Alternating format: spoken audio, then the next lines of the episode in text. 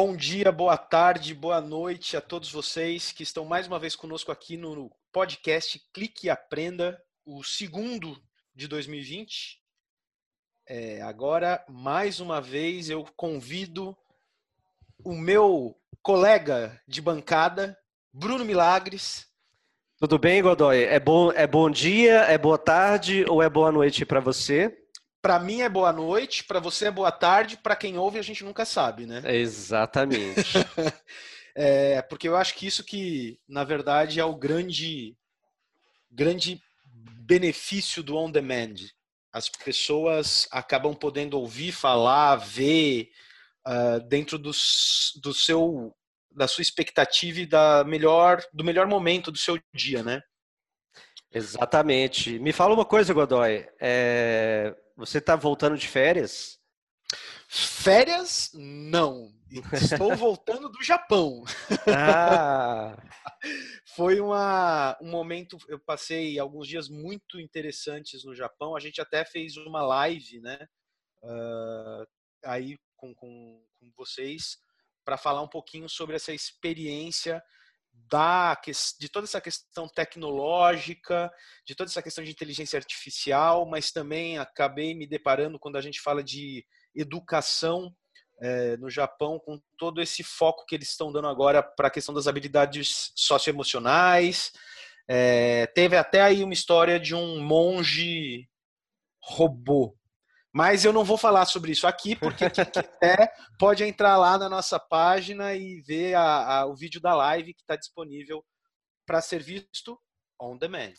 Está lá no, tá no LinkedIn do Audtech, correto? Corretíssimo. Está no LinkedIn e no Facebook. Tá legal, perfeito. Uh, mas, falando em on demand, né? Uh, isso tem tudo a ver aí com, com o que a gente quer discutir hoje, né, Bruno? Que é, tem a ver com férias. O que são férias quando eu falo de educação digital? Né? Quando eu falo de uma aprendizagem que pode acontecer a qualquer hora, em qualquer lugar, em qualquer momento, né? não tem aquela obrigatoriedade tempo e espaço né, que a gente está acostumado quando a gente fala de educação, que é a sala de aula, que é o período letivo. Uh, e aí, Bruno? Que a gente fala e que é, como a gente consegue pensar em férias nesses, nessa, nessa nova nesse novo ecossistema né, de educação? É, eu já tive essa dúvida algumas vezes, né? Eu tive que perguntar, né? Puxa, numa escola digital tem férias? Precisa de férias? É, quando a gente pode começar ou terminar o curso quando a gente quer, às vezes a gente decide começar a fazer um curso exatamente quando a gente está de férias, porque a gente tem mais tempo disponível para se dedicar a adquirir um novo conhecimento.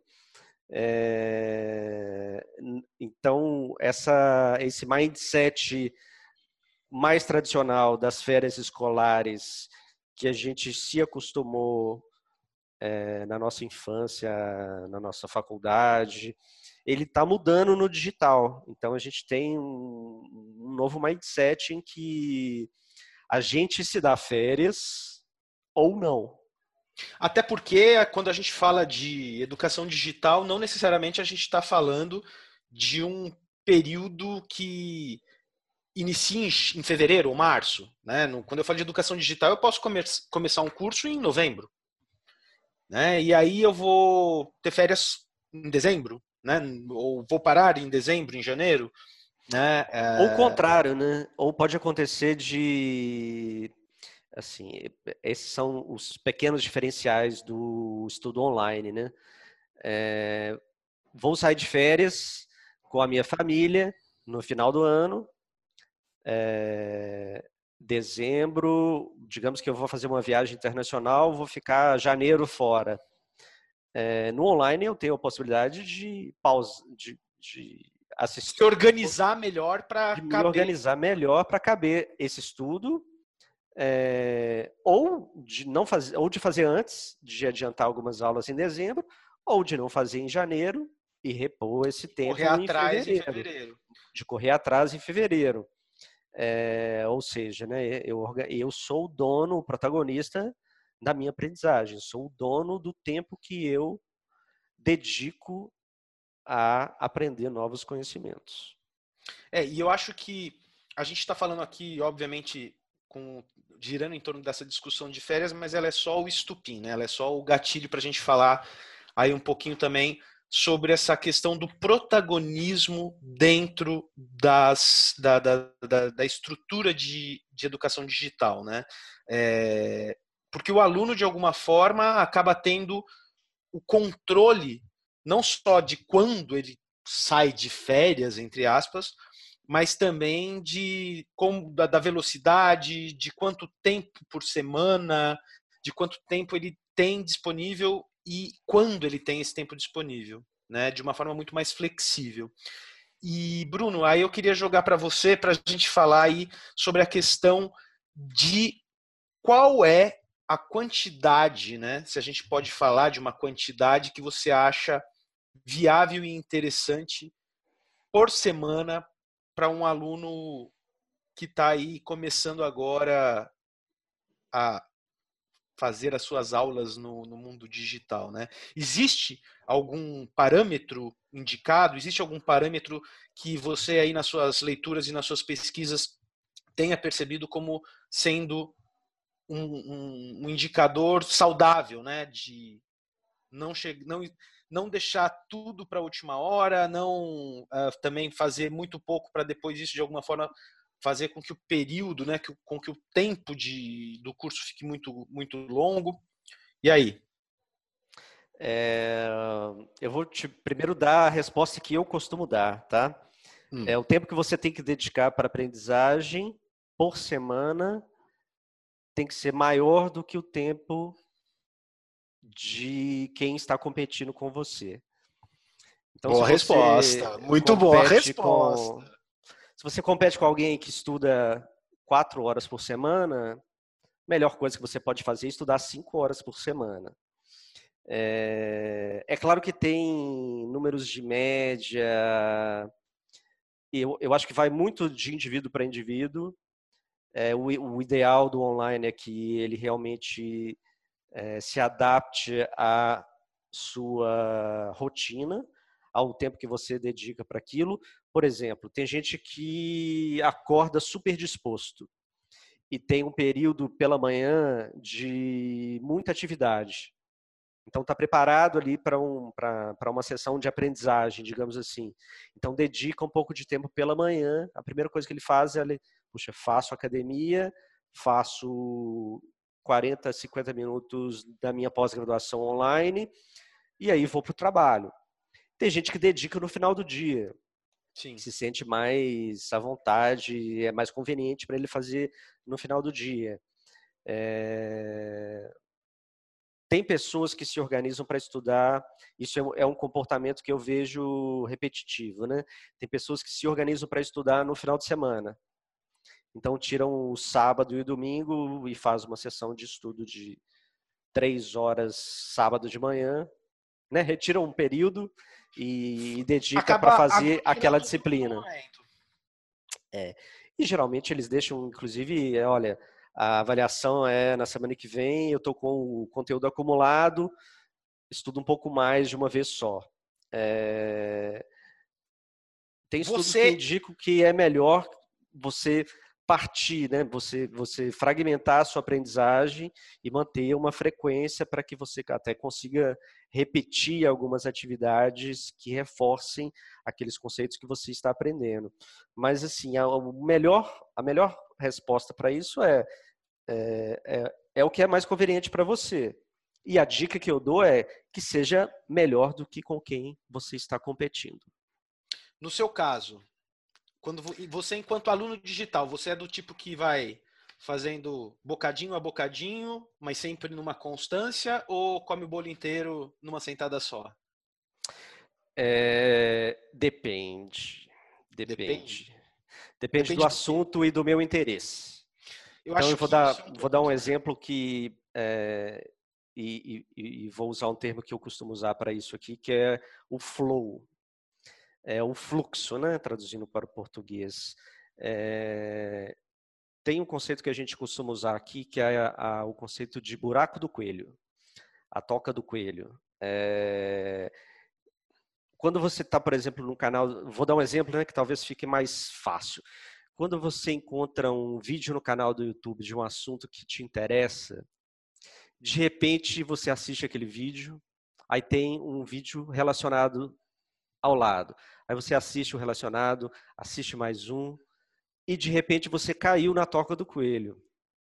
Ou seja, você entrou num fluxo de consumo de conteúdo que você deixou de perceber o tempo, né? é um vídeo de 8 minutos ou é um vídeo de 30 minutos, se aquilo ali desperta o seu interesse e te coloca naquele fluxo de aprendizagem, você fica mais tempo. Você está imerso, engajado na aprendizagem. É, então varia muito. É, eu gosto de dar um exemplo do curso de uma área que não é a minha área, que é cinema. O curso do Martin Scorsese do Masterclass, eu sentei e assisti ele todo durante horas, até de madrugada, porque eu fiquei fascinado. Eu, Nossa, o que, que tem na próxima aula? Deixa eu assistir logo, sabe? Igual série de TV que você não consegue Sim. parar até chegar no final. Netflix, né? Que você sente e vê de uma sentada só é, a temporada inteira. É o, é o que eu chamo de fluxo. Então você cai no flow, cai no fluxo, cai na toca do coelho e, cara, aí vai. O tempo não importa tanto, sabe? É o, é o tempo que você está engajado o suficiente para ter uma sessão de aprendizagem um pouco maior. Em compensação, é, eu sou um aprendiz que uso muito conteúdo de audiobook. Então, principalmente livros profissionais, sabe, de temas de negócio. Literatura, eu gosto de ler é, livros físicos. Em papel. No tempo, no papel, literatura, né? Mas livros de trabalho, eu compro muito livro é, em formato audiobook. E o que, que eu faço? Eu aproveito todo o tempo que eu tenho de deslocamento, eu dou um play no livro e escuto um pouco mais. Então aí são sessões de 30 minutos de manhã vindo para o trabalho, voltando para o trabalho no final do dia. É... Por que, que eu faço isso? É, é, eu acho que é uma coisa que depois a gente pode até falar sobre competências. Essas são, para mim, as competências cruciais de produtividade, de desenvolvimento de carreira, que é gestão do tempo. Então, se você vê o tempo que a gente perde todo dia se deslocando, principalmente aqui em São Paulo, o tempo de deslocamento é um pouco maior. Essa meia hora que eu perco pela manhã e a meia hora que eu perco no final do dia, é, se eu uso para escutar um audiolivro, um audiolivro, em geral, aquele livro de 350 a 400 páginas. Quanto tempo tem?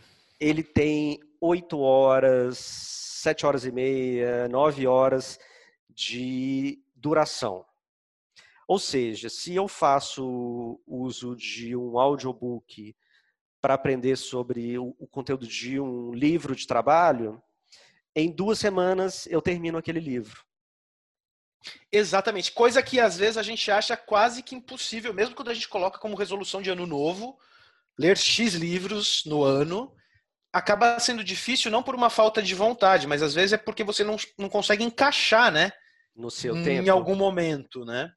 Então, a gestão de tempo é, cara, você tem que ser dono do seu tempo. Se você tem uma hora por dia no trânsito, você vai ficar escutando a rádio falando, contando notícias sobre coisas que não te interessam, ou você vai utilizar é. aquele tempo de uma outra forma?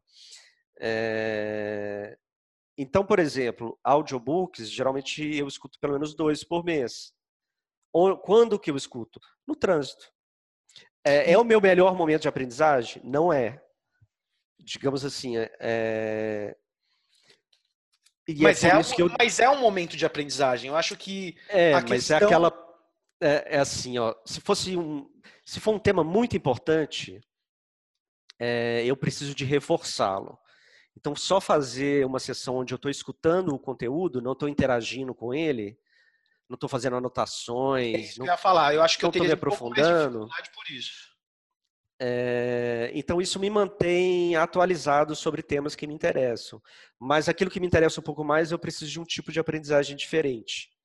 É, então, respondendo a sua pergunta, eu acho que varia de pessoa para pessoa e depende de uma habilidade muito importante a ser desenvolvida para você ser um cara produtivo e competente no trabalho e, e desenvolver a sua a, é, é, esse jogo de palavras, né, eu acho que é super interessante, o competente e o competência, né?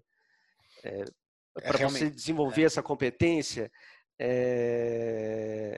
essa skill de gerenciar o seu próprio tempo é muito importante, tá? E ela reflete em tudo, reflete no tempo que você desenvolve, no tempo que você dedica para um curso, para sua aprendizagem, seja profissional, seja para um tema que te interessa, né? Como no, no, exemplo que eu dei do curso do Scorsese. Scorsese.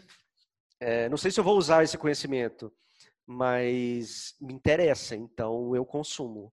É muito parecido com o jeito que a gente consome uma série de TV sobre alienígenas, que, cara, é, é só uma historinha, né?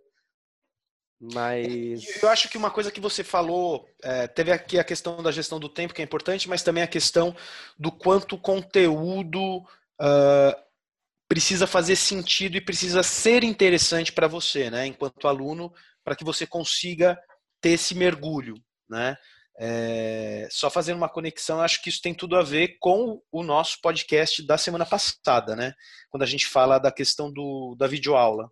Né? Então, quem ainda não ouviu, vale a pena ouvir, porque a gente sabe que essa questão toda de gerar interesse e ser interessante, né, fazer um conteúdo ser interessante e relevante, passa por algumas, algumas é, alguns pré-requisitos né, que a gente discutiu aí no podcast anterior, que foi o primeiro de 2020. Então fica aí a dica de quem ainda não ouviu, Pode ouvir é. e fazer conexão aqui com o que a gente está falando também agora. É, se quiser fazer uma busca lá, é o episódio 4. Episódio 4. É isso aí. Você é muito mais organizado e listável do que eu, né? Eu, eu sou menos. Ainda é. é. é. porque assim, ainda a gente estar no número 4, 5, né? Que é esse episódio. Você imagina quando a gente tiver no chegar mais na frente, eu vou perder a conta também, Bruno, é, só para a gente fechar aqui o, o, nosso quinto podcast, né? Uh, segundo de 2020, o que, que você pensa como uh, um caminho viável, né? É, para quando a pessoa está começando a se organizar na a sua vida e os seus horários, para começar um curso, para começar um, um, uma pós-graduação uh, digital, né? Uh, que dicas, que orientações que você tem para passar de acordo com o que você realmente tem observado, né? Porque eu sei que uh, você participa muito de grupos é, com focus groups, toda essa parte de criar as personas necessárias, né, para dar sustentação para os programas. Uh, se, quais seriam as orientações básicas que você daria para quem está aí namorando uh, iniciar um curso à distância? É, eu super recomendo, né? Afinal, é, eu acredito Isso muito mais nesse formato. E o que eu recomendo é primeiro, que a pessoa compreenda que ela é responsável pela organização do próprio tempo, do espaço onde ela vai estudar, do tempo que ela vai dedicar ao estudo e da forma como ela vai fazer isso. É, então, se ela faz isso de uma melhor forma, ela vai ter uma aprendizagem melhor. Se ela faz isso de qualquer jeito, assim, você é o responsável por isso. É, diferente de uma escola tradicional, que é como que se a gente delegasse essa responsabilidade para a instituição. Sim. É, no online, é, você, é, primeiro de tudo, você é o responsável. Número dois, eu acho que isso é importante, É... Eu sei que isso varia de pessoa para pessoa, mas eu recomendo uma disciplina, uma frequência. É... Ainda que não exista a fórmula ideal, a fórmula né, que seja uma fórmula universal para todo mundo, é importante que haja uma disciplina independente de qual é o modelo que a pessoa se sente mais à vontade. É isso que você está querendo dizer? Eu recomendo que ela transforme isso num hábito. Sabe? Que não seja. Sabe? Que, é, que, que transforme uma, aquele momento. Como eu dei o exemplo, né? Das pessoas que costumam assistir o curso pela manhã. É porque ela coloca aquilo ali no hábito dela, como se fosse ir para academia. Então acordou, foi para academia, fez os exercícios, cara, fez o café ali e aproveitou aquela meia hora de café da manhã e assistiu uma aula ou fez uma atividade de aprendizagem. É, se você faz aquilo com alguma frequência, você transforma essa atividade num hábito. Isso facilita você fazer com uma maior frequência, com uma maior conveniência. Você acostuma né, o, seu corpo, o seu cérebro, aquele tipo de atividade. Segundo o que... livro A Força do Hábito, você consegue criar ou deixar de ter qualquer hábito, eu acho que são 60 dias, né? É, é, é eu, é uma coisa é, assim. Eu, eu, eu não li ainda, contar. mas. Essas coisas eu acho que varia tanto de pessoa para pessoa. Eu, eu, eu, não, eu sou do, do tipo que desconfia um pouco, tá? É, desses números, sabe? Vai ser em 40 dias. Receitinha de bolo. Não é, né? Vai depende de pessoa para pessoa. E a segunda coisa que eu acho que faz diferença é você estar fisicamente apto para aquela sessão de aprendizagem. Isso significa o quê? Ter dormido bem. É, acho que uma das coisas que eu lembro, né, de época de lá na infância, aquela escola que tinha aula às sete e meia da manhã.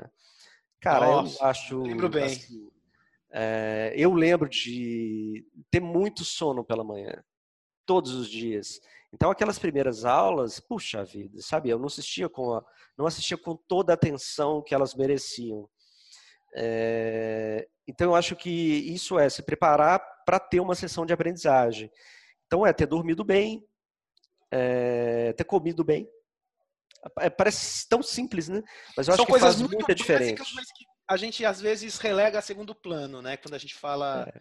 em, em, estar totalmente presente para o momento da aprendizagem, né?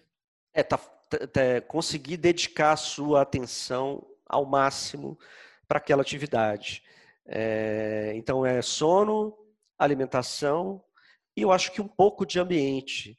É, é, um ambiente que te permita dedicar a sua atenção àquela atividade. É...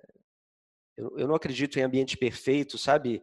Ah, isolado, com pouco barulho. Cara, a vida de cada pessoa é diferente. Então, tem gente que convive com o barulho o dia inteiro dentro de casa.